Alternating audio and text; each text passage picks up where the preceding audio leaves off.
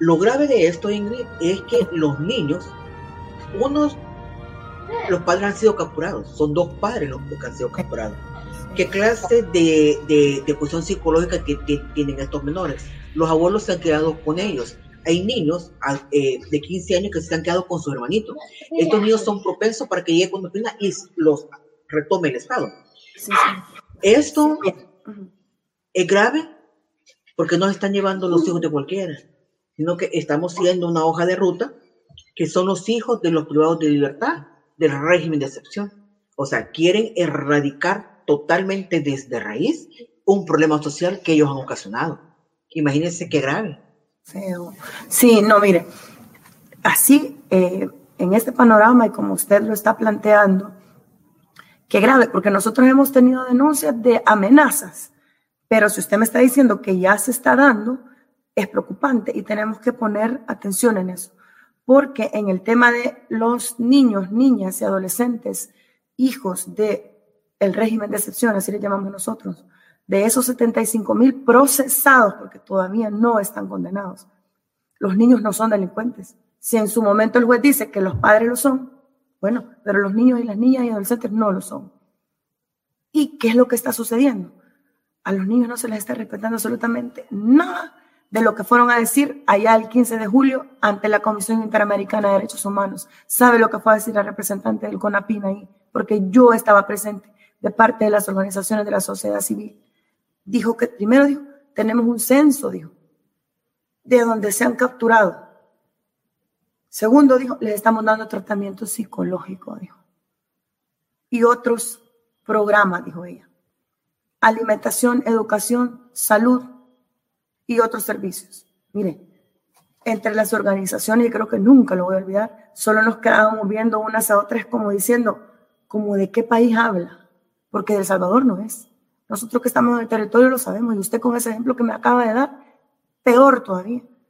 O sea, a los niños no solamente los han privado de ver a sus padres, de crecer en familia, sobre todo en los casos de personas inocentes, que son 26 mil, porque el artículo 45 de la ley eh, Crecer Juntos así lo dice. Y en su ausencia, por estar privados de libertad de los niños, las niñas y adolescentes, en el artículo 75 dice, tendrían que tener un mecanismo para poder ver a su papá o a su mamá. ¿Existe eso en el régimen? No. Los niños no saben nada de sus papás y su mamá. Incluso algunos se les van a entregar muertos siendo inocentes. Bueno, ya van 235 víctimas. Y encima, mire, ¿cuál atención psicológica, licenciada? Usted que lleva casos. Nosotros que tenemos los casos en el socorro. Nunca se ha aparecido el Conapina con un psicólogo allá donde los niños tienen mamá o papá presos. Mienten descaradamente.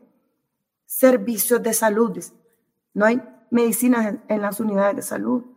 ¿Quién lleva a los niños? Mire, usted y yo que somos mamás, ¿quiénes somos las primeras que salimos corriendo cuando un hijo se enferma? y hay 12 mil mujeres presas, muchísimas de ellas inocentes.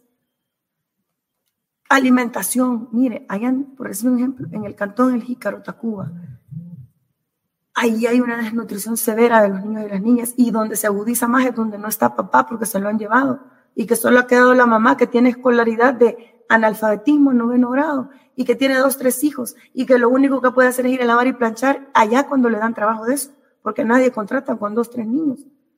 Díganme, no les, o sea, les violentan todos los derechos a los niños, niñas y adolescentes. Y encima hoy, allá donde ellos tienen una esperanza, porque se lo digo, porque una psicóloga que nos apoyó en un inicio a nosotros hizo un ejercicio con los niños, ¿sabe? Y les dijo, dibujen, dibujen lo que más les gusta en su vida, les dice a los niños, hijos de capturados. Y sabe que los niños dibujaron, ninguno dibujó el sol, todos dibujaban la escuela como un lugar seguro, o sea, esas cuatro o cinco horas que pasan en la escuela es para los niños un lugar seguro, porque ellos se dibujaban jugando, haciendo tareas. Y ahora, imagínense lo que está sucediendo, los están llegando a sacar del sistema nacional de educación y para llevarnos a dónde? ¿A dónde? Si hoy ni siquiera se sabe cuáles son las instituciones encargadas de velar por los derechos de los niños y las niñas. Y, se, y, y después y estos niños y los padres presos, y quizás algunos ya están fallecidos, desaparecidos, esto es como la guerra, licenciada, pero de otra forma. Y esto en el tiempo es una herida grande en la sociedad, Porque ¿sabe qué pasa? Las condiciones, las causas de la violencia están igualitas. Están iguales o peores. Y en un corto o mediano plazo van a haber dos posibles escenarios. O una guerra civil, ojalá me equivoque, o el recrudecimiento de este fenómeno. Porque ¿cómo van creciendo los niños y las niñas sin atención psicológica?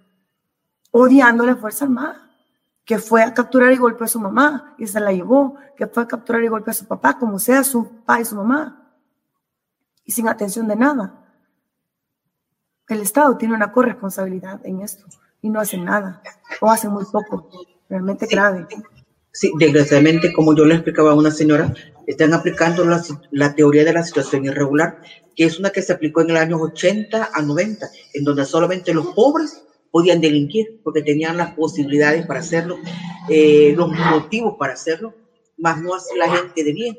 Que después se cambió a esa, eh, a otra teoría de menores, pero estamos volviendo otra vez.